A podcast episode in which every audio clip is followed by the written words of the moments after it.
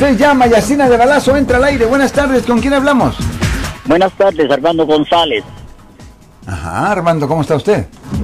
Mi, mi pregunta es la siguiente. Ajá. Una persona que ha tenido dos DUI en un solo mes, en, en- dentro de un mes, eh, ¿qué pasa con su licencia? ¿Es suspendida por cuánto tiempo? Ok, es una buena pregunta. Ahora, generalmente cuando una persona am, es ah, encontrada culpable de conducir bajo la influencia por la primera ofensa, es ah, seis meses de suspensión.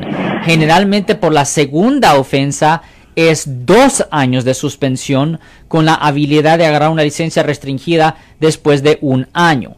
Pero en esta situación es un poco diferente porque si la persona es, ah, comete una segunda falta antes de ser encontrado culpable de la primer falta, técnicamente los dos son considerados como la primera ofensa.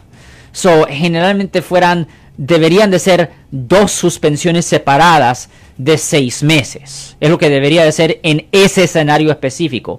Pero si la persona ya hubiera sido encontrado culpable de la primera ofensa y después comete una segunda ofensa, ahí es cuando la suspensión es por dos años, con la habilidad de agarrar una licencia restringida después de un año. Muchas gracias.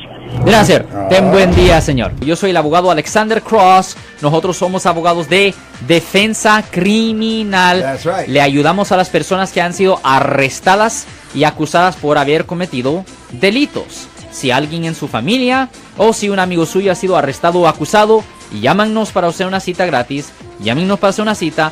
Ese número es el 1 800 530 1800. Estamos aquí en toda la área de la Bahía.